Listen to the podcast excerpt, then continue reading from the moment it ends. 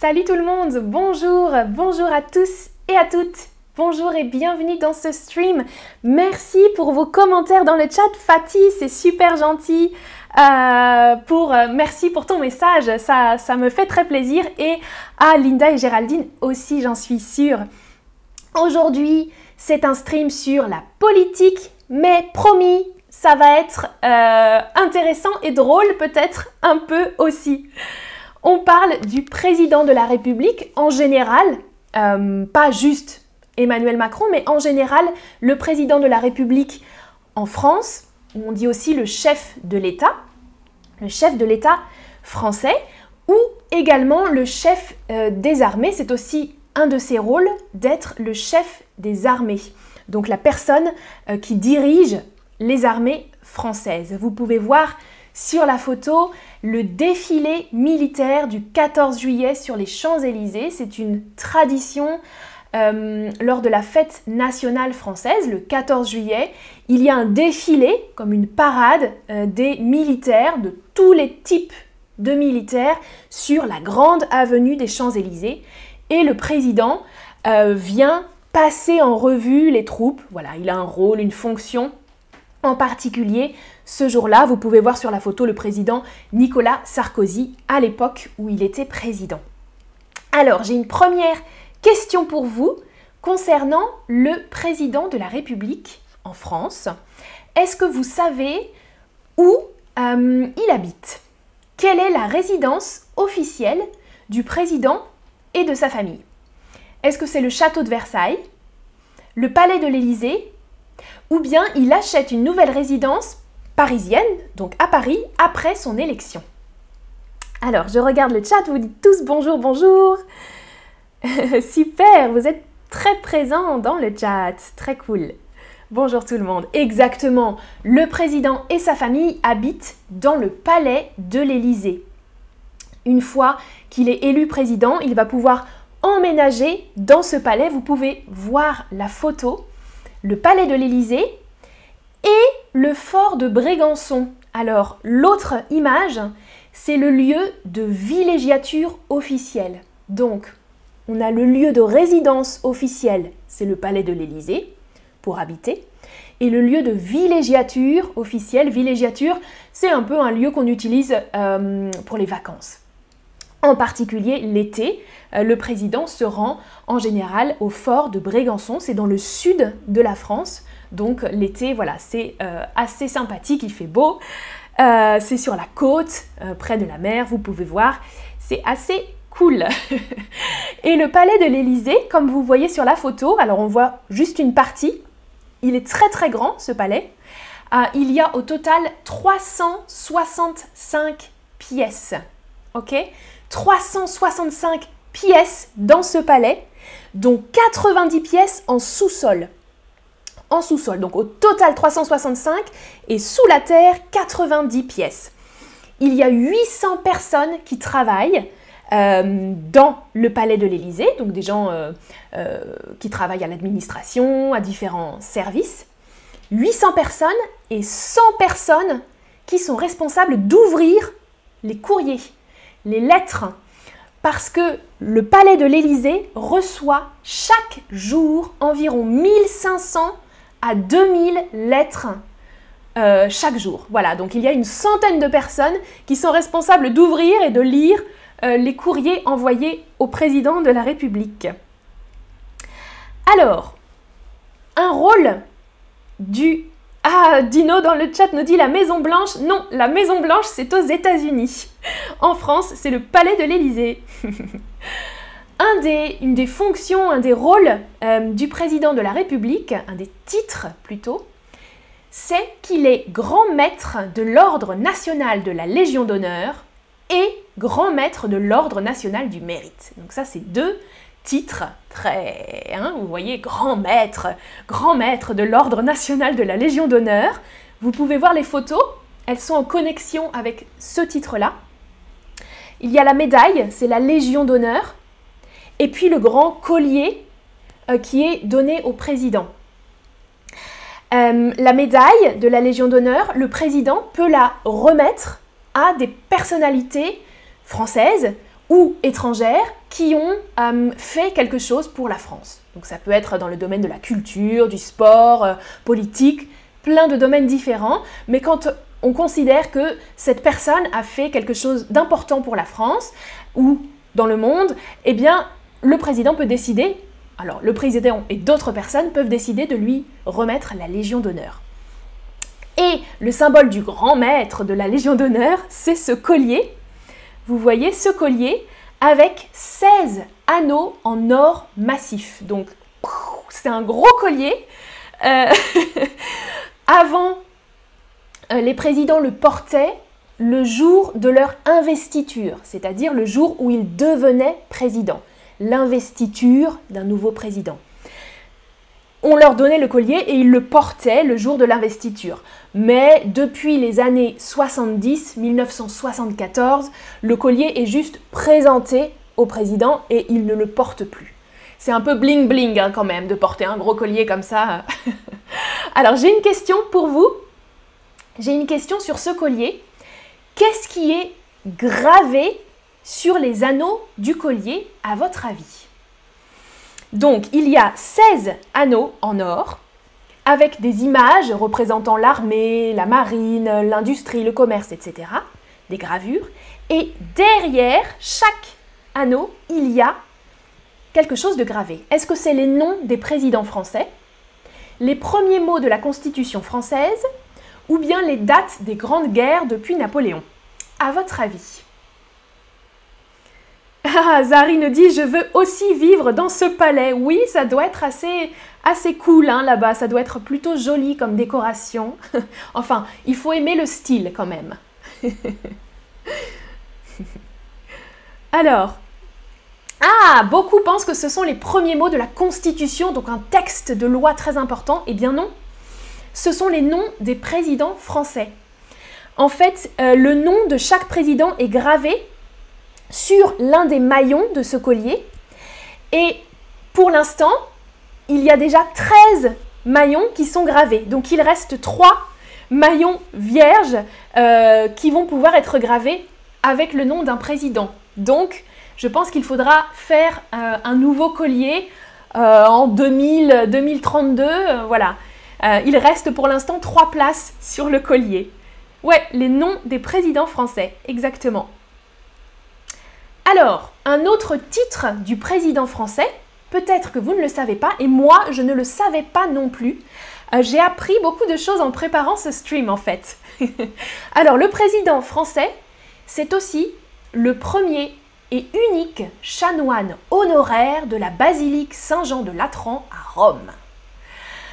Alors, chanoine, c'est un titre religieux, un titre honorifique, hein, honoraire, donc c'est quelque chose de euh, oui, d'honorifique. On lui, on lui donne un rôle, mais il n'a pas. C'est un rôle d'honneur simplement. Et euh, c'est un, un titre qui remonte au roi Louis XI, donc en 1482. Donc c'est quelque chose de vraiment ancien qu'avaient les rois de France à l'époque. Les rois de France, les empereurs et maintenant les présidents. Bon, euh, c'est oui, ça veut dire quand même que euh, la présidence reste un peu liée à la religion catholique. Hein. Euh, cette église, donc à Rome, ce n'est pas une église en France, c'est une église à Rome, une des quatre plus importantes églises de Rome, et elle est considérée comme la plus ancienne et la plus, plus importante de toutes les églises du monde de Rome et du monde. Voilà, c'est la basilique euh, euh, Saint-Jean de Latran, c'est la basilique du pape aussi. Et, euh, voilà, le, président français est le, premier chanoine et l'unique chanoine de cette basilique. Alors, à votre avis, est-ce que le président français peut refuser ses honneurs? Est-ce qu'il peut refuser ses honneurs religieux? Vrai ou faux? Oui, Zari, elle, la basilique, ouais, elle est très jolie. C'est vrai qu'elle est jolie. J'aime beaucoup l'architecture euh, aussi des églises. Alors, vous me dites faux en majorité Eh bien non, c'est vrai. S'il le décide, le président peut refuser ses honneurs religieux pour montrer qu'il est le gardien de la laïcité en France et de la neutralité religieuse, ok? C'est-à-dire ne pas favoriser une religion par rapport à une autre. Il peut décider de dire je ne prends aucune part dans la religion. Il peut décider, mais il, peut aussi ne pas le faire, d'accord? Donc beaucoup de présidents ont accepté ces honneurs hein, en général. Euh, ok, prochaine question. Oui, un titre, c'est ça. C'est bizarre ce titre, la Pertosa nous dit dans le chat. Oui, je trouve ça aussi un peu bizarre. Hein. J'étais assez surprise voir ça. Une dernière chose sur la religion encore. Regardez la phrase. Depuis 1918, le président de la République nomme les archevêques de Strasbourg et les évêques de Metz. Archevêques, évêques, ce sont des, titres religieux, hein, des personnes religieuses très haut placées.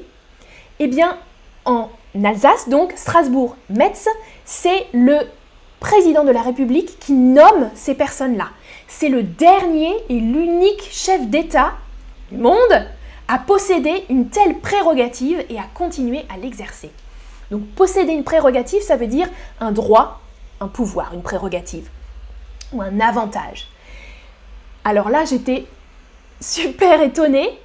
Euh, ça veut dire que dans plus aucun autre pays, le président ne euh, désigne les évêques ou les archevêques.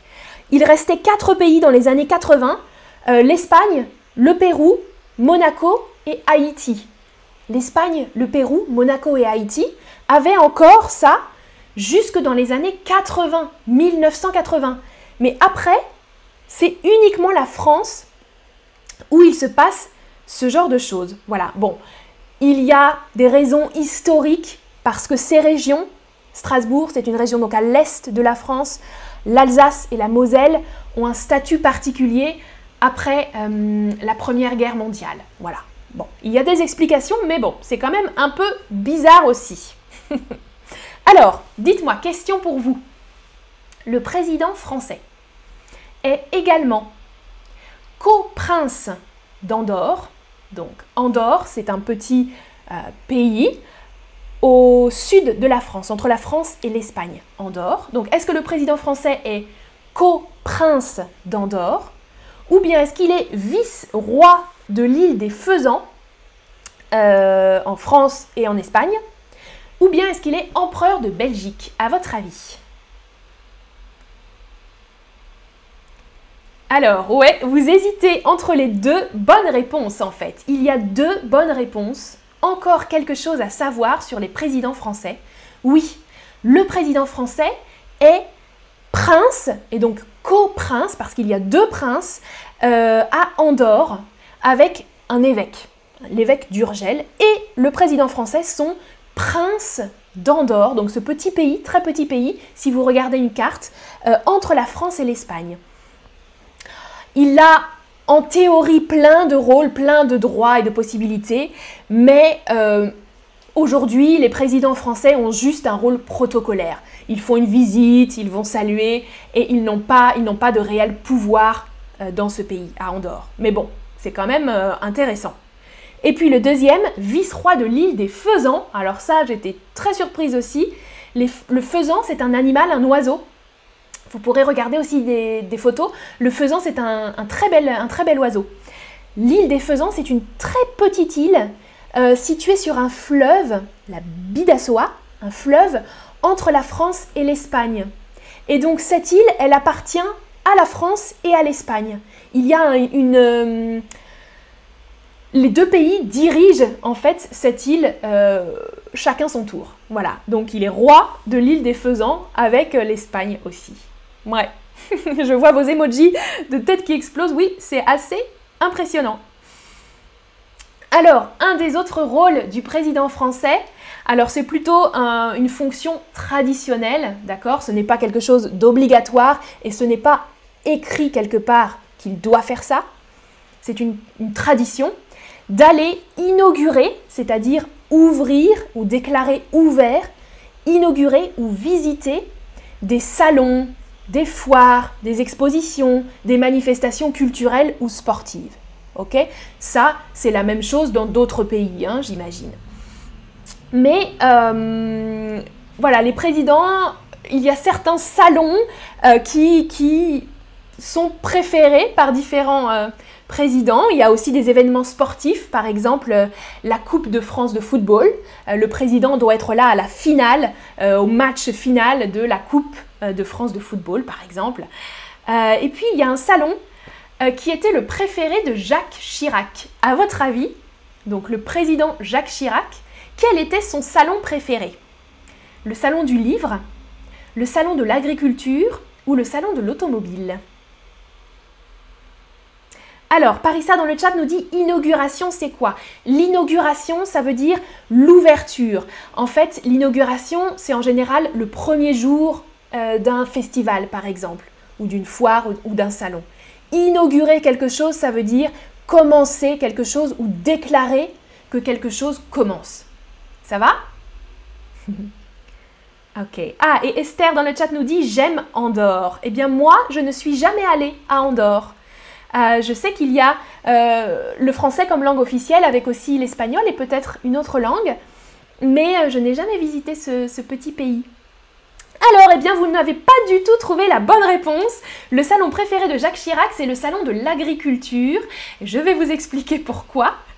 c'est un salon très célèbre en France qui a lieu en mars euh, en général. Donc là, euh, c'était la semaine dernière, je crois. Et c'est un salon très très festif.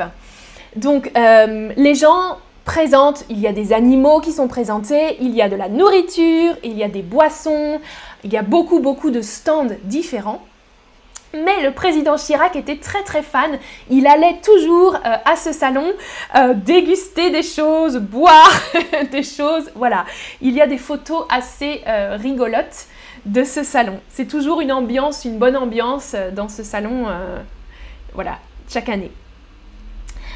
Et puis, une dernière chose sur un petit peu le salaire ou les indemnités du président de la République.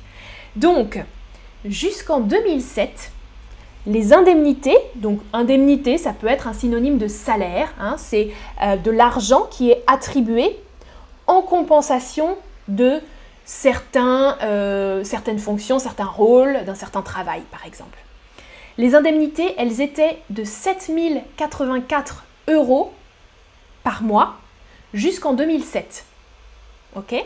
Donc jusqu'en 2007, le président recevait chaque mois 7084 euros. C'est pas mal. Mais, question. Question, question pour vous.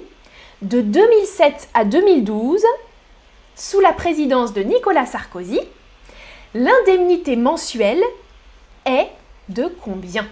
Alors, il a augmenté euh, l'indemnité mensuelle du président. À votre avis, c'est passé à combien? 9 999 euros, pour ne pas dire 10 000, 12 586 euros ou bien 19 331 euros. Alors, je regarde. Ah, en ligne, dans le chat nous dit Jacques Chirac visite souvent Taroudan au Maroc. Oui, oui, oui, oui, je sais qu'il aimait beaucoup euh, le Maroc, c'est vrai. Il visitait souvent, hein. Il est mort, Jacques Chirac, maintenant. Alors, eh bien, dis donc, non. Oui, c'est assez choquant, mais Nicolas Sarkozy a augmenté le salaire du président à 19 331 euros par mois. Donc on est passé de 7 000 à 19 000. C'est une bonne augmentation de salaire, je trouve.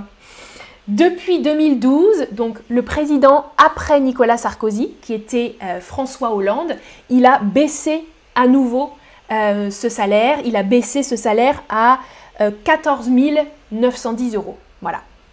C'est quand même pas mal. Hein 14 910 euros, c'est quand même beaucoup. Bon, c'est un travail important, président. Mais bon. Voilà un petit récapitulatif avec quelques mots de vocabulaire qu'on a vus aujourd'hui. Merci beaucoup d'avoir suivi ce stream. C'était un peu long, mais j'espère que c'était intéressant pour vous, que vous avez appris des choses comme moi. Et euh, merci pour votre participation dans le chat. C'était très cool de lire tous vos messages. À bientôt pour un prochain stream. Salut, salut